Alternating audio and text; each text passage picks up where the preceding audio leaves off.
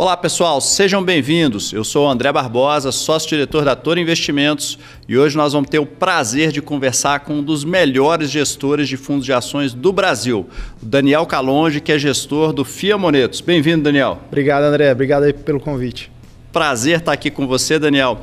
A gente vai é, fazer agora uma conversa um pouco mais inicial e eu queria que você contasse um pouco de qual que é a sua história como gestor, né? Quando que você começou o fundo, o que, que te levou a ter essa vontade de gerir recursos, mais especificamente em ações, né? Show de bola. Tudo começou, eu tinha dinheiro para investir, resolvi investir e eu vi que no mercado tinham poucos produtos de qualidade. Comecei a estudar de investimentos, apaixonei, comecei a investir em umas empresas. Resolvi... Que ano foi isso? 2009. Opa, então tem mais de 10 anos. Tem 12 anos agora. Aí eu resolvi virar gestor de investimentos, precisava de ter 3 anos de experiência na época. Entrei numa gestora e lá nós montamos um clube é, que acabou virando Monetos FIA vários anos depois. A gente montou esse clube, foi um desafio muito grande. O clube foi bom que começou a mostrar histórico, a gente começou a fazer uma gestão profissional nesse sentido. Só que transformar clube em fundo no Brasil é uma jornada muito difícil, porque quem administra clube normalmente não administra fundo. E você precisa de uma pessoa que faça, de uma empresa que faça as duas coisas para conseguir transformar. Quanto tempo o veículo rodou como é, clube antes de virar a FIA? Rodou seis anos. Seis anos, cara. E aí em 2017 a gente virou ele para um fundo. Se ele já tivesse sido fundo o ano inteiro, ele teria sido o segundo melhor fundo do Brasil, com 57,62% de retorno, só perdendo para um fundo que era quatro vezes alavancado. Então a gente não tem alavancagem nenhuma, então a gente foi muito bem aquele ano, só que faz parte do jogo, né? No dia que a gente ia bem, não aparecia o resultado, mas a gente sabia disso. E pessoal, só para explicar, um fundo quatro vezes alavancado quer dizer o seguinte: ele está investindo quatro vezes o patrimônio que ele tem. O Monetos FIA, pelo que você falou, não tem alavancagem, então ele investe até 100% do que é o patrimônio. Exato, ele é long only, né, o que a gente chama, ele só opera comprado sem alavancagem. Perfeito. E aí a gente transformou ele, ficou naquele gostinho, pô, já podia ter transformado ele 5, 6 meses antes para ficar o ano inteiro, mas faz parte do jogo. E aí em 2019 a gente já foi de novo é, um dos 10 melhores fundos do Brasil. Em 2020 a gente foi de novo 10 melhores fundos do Brasil e estamos agora em 15º colocado, como 15º melhor fundo do Brasil. E é um negócio muito legal, que as pessoas ficam perguntando, pô, mas por que não lutar para ser o primeiro? Por que não lutar para ser o segundo? Eu brinco que a gente pode ser o primeiro um dia, pode ser o segundo, mas isso vai ser sorte. A gente nunca vai querer ser o primeiro. O que a gente quer em janelas de 10, 15, 20 anos, tá ali entre os top 3, top 4, mas normalmente os top 3, top 4 de 15 anos nunca foi primeiro em nenhum ano, porque quando você luta para ser o primeiro em um ano, você toma tanto risco que na hora que dá errado aquilo, você fica lá como penúltimo do outro ano e na média você foi ruim. Então, o fundo constância é muito mais importante, está ali entre os top 10, top 15 para a gente, está ótimo, está bonito. Eu, como alocador, eu não sou gestor, mas eu tenho também nessa escolha de em quais fundos alocar. Eu tenho uma filosofia parecida, que é buscar os fundos que estão sempre ali no primeiro quartil, né, os 25% melhores. Porque a chance desse fundo perdurar como um dos melhores fundos por muito tempo é muito maior do que o número um ou o número dois, porque às vezes ele vai ser o último no ano seguinte, né? Porque é uma estratégia que não, não tem, vamos dizer assim, uma capacidade de passar pelas mudanças das características do mercado, né? Então o mercado mudou o estilo, agora está uma posição que está favorecendo outros setores, você tem gestores que às vezes só conseguem nadar numa única direção, né? E uma coisa legal de falar nisso é porque se a gente perde 50% do patrimônio do, de rentabilidade, para voltar a ter o, o, retorno que você tinha, o dinheiro que você tinha, você tem que ganhar 100%. Então eu falo que o principal objetivo de todo gestor é não perder dinheiro. Uhum. Depois de não perder dinheiro, qual é o nosso objetivo? Ganhar dinheiro. Se a gente esquece do risco de perder dinheiro, aí errou o caminho. Então, não é um jogo que você vai ou para ganhar ou para perder. Você vai ali para ganhar sempre e sempre não perder. O jogo de gestor é não perder. Perfeito. E hoje vocês evoluíram em termos de patrimônio, então na faixa de quanto então? Nós estamos com 120 milhões agora. Pô, já é um patrimônio bastante interessante, né? É, a gente começou, o clube tinha um milhão e meio, então é uma jornada bem legal de lá até aqui. E com a estratégia de gestão que você tem, como que você enxerga o capacity, né? Ou seja, até quanto de patrimônio você conseguiria gerir com essa mesma performance, com essa mesma estratégia? A gente já fez várias simulações, até 2 bi vai tranquilamente. Uhum de 2 a 5 bi vai com um certo cuidado, ele tem que tomar um pouco cuidado. Tem algumas posições que a gente não conseguiria entrar, que a gente tem, mas que não são relevantes. Depois de 5 bi, provavelmente a gente vai fechar para captação. Perfeito. Então, até isso é, um, é uma boa conexão né, para entender um pouco mais, então, qual que é essa sua filosofia de gestão, né? qual que é a estratégia que você segue, quais os princípios, algum, algum gestor, às vezes internacional ou brasileiro, que te serviu como inspiração, como é que foi a história? Eu acho que grande parte dos gestores do Brasil vão ser apaixonados com o Buffett. Né? não tem como não, não ser, né? É. É, além de ser um excelente gestor, ele tem uma didática muito boa e tem muito material ali. E uma das coisas que a gente aprende disso é entender a empresa, né?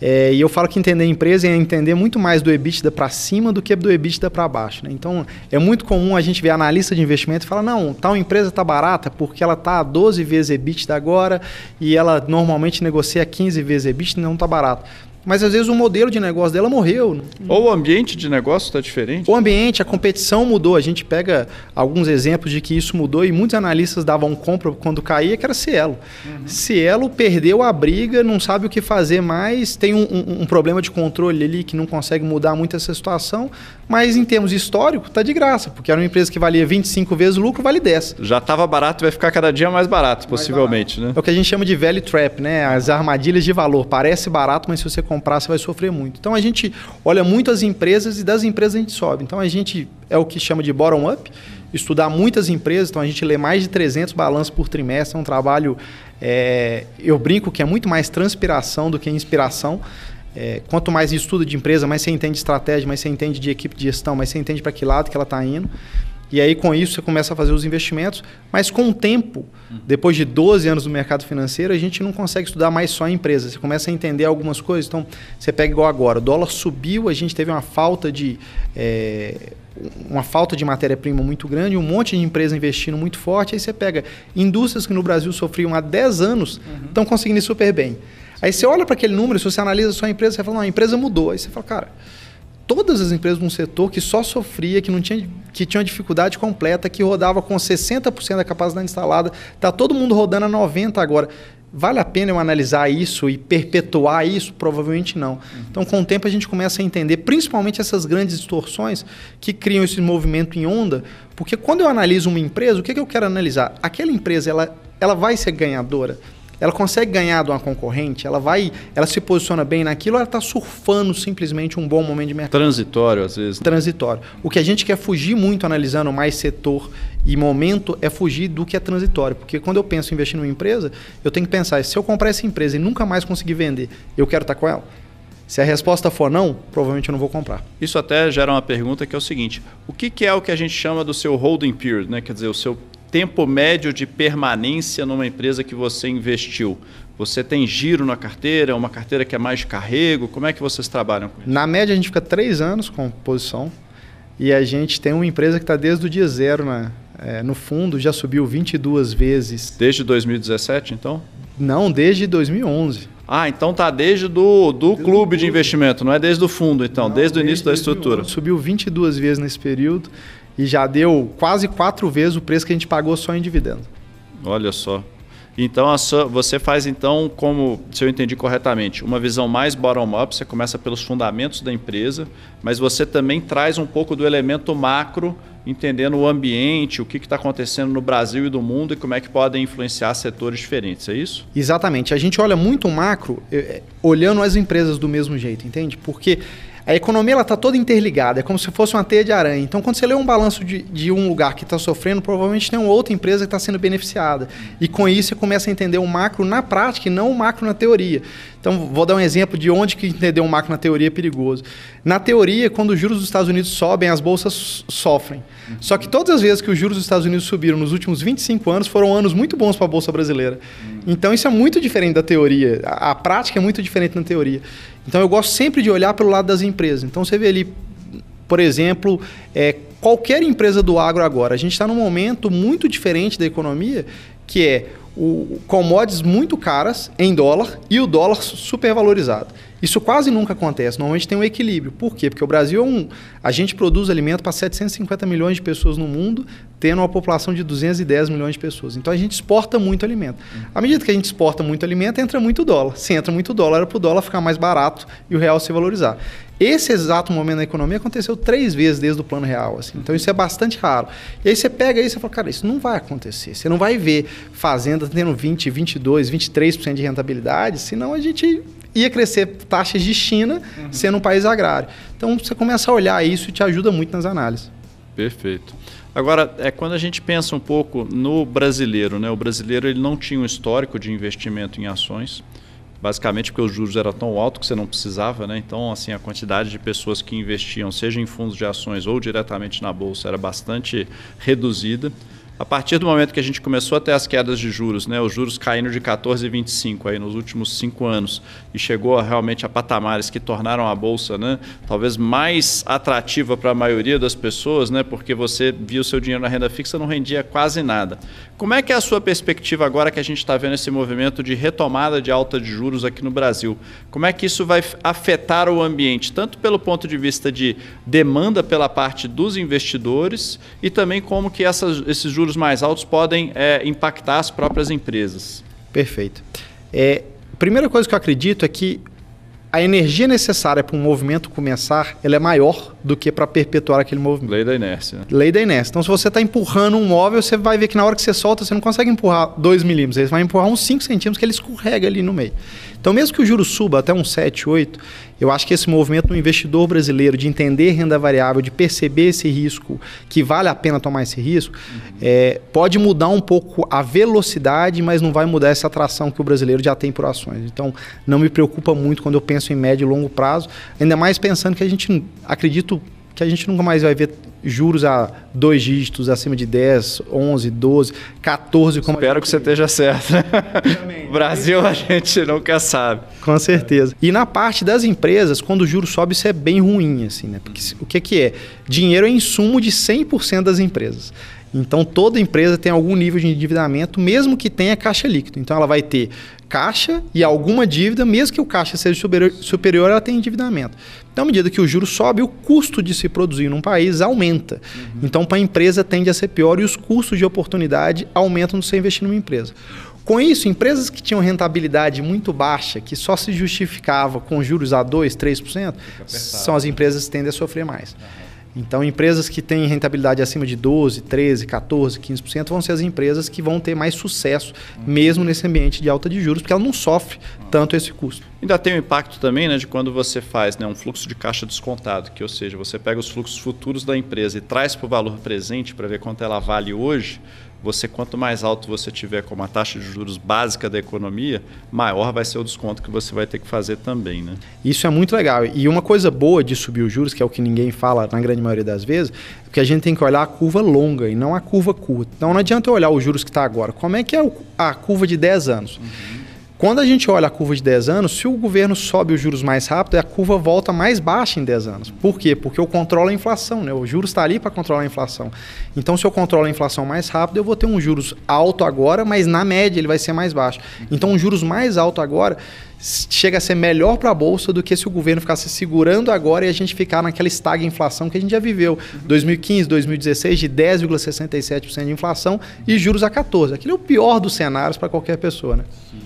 E curiosidade, em termos de carteira, a gente vê gestores fazerem né, excelentes resultados usando modelos diferentes. Tem gente que tem uma carteira enorme, né, tem às vezes dezenas e dezenas de papéis, e tem outros gestores que têm às vezes uma carteira muito mais concentrada, às vezes seis, oito nomes. Né? Aonde que você está nesse espectro? Qual que é a sua filosofia em termos de diversificação? Nós estamos no meio aí desse espectro. É. Né? A gente sempre vai ter entre 12 e 18 empresas, com 99% das vezes e 50% do portfólio vai ter no mínimo 5, 6 empresas ali no meio. É, então, uma posição média das seis maiores de 10% ali no meio. É, o que, que a gente entende? Né? Então, se a gente fosse comparar com quem tem 40 empresas, pô, eu não vou ter 2,5% em cada empresa, porque se eu acertar aquela, não vai mudar. Não vai fazer cosquinha né, na rentabilidade do fundo como um todo, né, no resultado do Exatamente. investidor. Né? Mas se eu tiver 5 empresas, vai ter empresa que eu vou ter 40%. E se ela cai 30%, ela machuca tanto aquele cotista e machuca tanto aquilo. Uhum. E eu sempre falo, um dos maiores riscos do gestor não é quando ele está 5 anos indo mal, assim. É quando ele está 5 anos indo bem porque ele tende a ter um excesso de confiança. Você acha invencível, né? Você acha invencível, sim. E eu acho que entender da nossa fragilidade humana, de entender o seguinte, cara, é um jogo de longo prazo e você nunca pode sair da mesa. Então você tem que estar ali, você tem que aprender, usar os seus aprendizados para o próximo ano, usar os seus aprendizados para os próximos anos. Então, se você corre um risco que você pode dar muito certo, mas se você errar, você sai da mesa, uhum. você errou esse jogo. Nem você, nem seu cotista quer isso. O jogo legal é aquilo, cara, eu estou tomando um risco que se eu acertar eu vou muito bem, uhum. mas que se eu errar, o fundo continua, eu vou entregar um resultado legal e a gente segue ali para frente. Perfeito. E conta pra gente um pouquinho da sua rotina como gestor, né? Vamos pensar o seguinte, você está monitorando aí uma quantidade grande de empresas, né? Você falou de analisar balanço aí de 300 empresas. Então vamos pensar que você acordou, sei lá, 6 horas da manhã e como é que é que você vai olhar para o mercado? Vamos falar que nós estamos fora da temporada de balanço, num dia normal, tá? Não está saindo nenhum resultado. O que, que você está fazendo né, para te manter o mais bem aparelhado possível para tomar as melhores decisões para o fundo?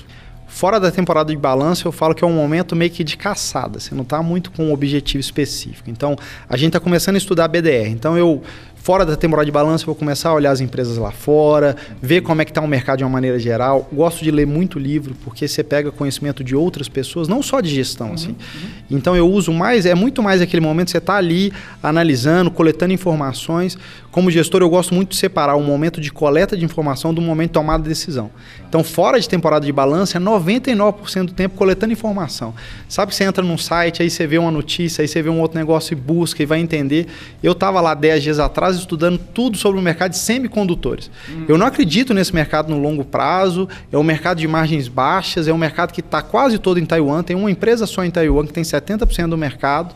Só que é um mercado que demora seis meses uhum. entre você começar a, a fazer o, o waffle que eles chamam e até ele estar tá pronto. Tá. Então, para eu tomar uma decisão de aumentar a produção para um carro, entre eu tomar a decisão e eu vender mais chip para carro, microprocessador para carro, demora seis meses. Por isso que está faltando tanto agora. Né? Por isso que falta tanto agora. Aí você fala, Daniel, que maluquice, você não quer investir nessa empresa? Você acha...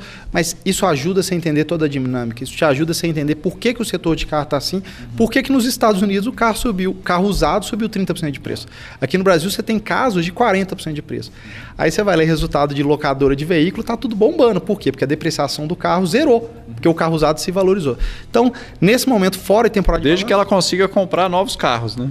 Então, mas no curto prazo é ótimo. No curto prazo é ótimo, mas se ela não comprar carro também, ela não opera. Né? E qual que é o maior risco? Ela comprar cara, caro agora e, e ano que vem cair tudo. normalizar, isso aí. Que foi o que aconteceu com o fim do IPI, com, com o IPI reduzido. Uhum. Então ela comprou caro, o IPI reduziu, o preço do carro novo cai, joga o preço do carro usado para baixo, a depreciação que era 2 mil foi para 7 mil, 8 mil em um ano. Uhum. Isso machuca também. Mas quando você pensa uma empresa, é perpétua. Uhum. Então o resultado de um trimestre, dois trimestres, não era para ser tão levado na análise, a não ser a mudança da inclinação da curva futura. Uhum. Então, se um resultado foi muito ruim agora, mas que não vai mudar nada para o futuro, foi de fatores exógenos, como esse do chip de uma pandemia, Sim não deveria ser tão levado em análise assim. Então, fora de temporada de balanço é mais tranquilo uhum. é, e é muito legal. Eu acho que gestor tem que ser muito curioso. Assim. A gente estava falando aí antes de começar que você sabe um pouco de cada coisa. Uhum. Gestor, você acha às vezes professor de Deus também, porque sabe sempre, de tudo. É, sempre estuda alguma empresa. É super importante analisar isso. Em temporada de balanço, aí o jogo é diferente. assim. Uhum. Então, hoje eu acordei 6 horas da manhã. Foco total no que está saindo, né? Eu já tô hoje com todos os balanços até de ontem atualizados, porque esse é o momento que eu falo que a gente, o plantio do gestor acontece quatro vezes por ano. Uhum. Que é o momento que você toma as decisões de mudar a carteira, é um momento que pô, o fundo está crescendo forte, então nos últimos meses e meio a gente acumulou 15 milhões em caixa. Uhum. Eu não vou comprar um mês e meio antes de resultado, nada. Eu deixo esse caixa. Por quê? Porque agora eu vou alocar... Nas oportunidades, né? Nas oportunidades. Ou eu vou aumentar numa empresa nossa, ou vou colocar mais, num, colocar numa empresa nova pela primeira vez. E aí é aquilo, eu tava domingo, 11 horas da noite, pós uma live lendo balanço. Mas por isso que gostar e essa transpiração é fundamental, porque senão você acha que você está trabalhando. Uhum. E eu simplesmente estou resolvendo a minha curiosidade de entender como é que as coisas funcionam. Eu acho que essa paixão né, faz toda a diferença. Né? Quem está trabalhando não vai estar tá domingo de noite olhando balanço de empresa. Né? E no final, esse negócio da paixão é super importante, que eu sempre acredito no skin the game. Assim, né?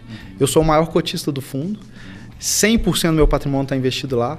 Então eu não estou cuidando do dinheiro do só dos clientes, eu cuido do meu também, sabe? É, é a mesma carteira. E isso cria um alinhamento de interesse que é aquilo, cara. Você cuidaria de todo o seu patrimônio no domingo? Provavelmente sim. É. Você cuidaria do patrimônio de um cliente no domingo? Não sei, deixa para segunda. Mas quando tá tudo junto ali, você faz tudo no mesmo bolo. Então, se eu quiser ganhar mais, eu tenho que fazer meu cotista ganhar mais. Se eu quiser tomar menos risco, eu tenho que fazer meu cotista tomar menos riscos. É tudo junto ali no meio. Perfeito. Pessoal, essa foi uma conversa espetacular com o Daniel. O fundo já está disponível na plataforma da Toro, então eu convido todos vocês para conhecerem.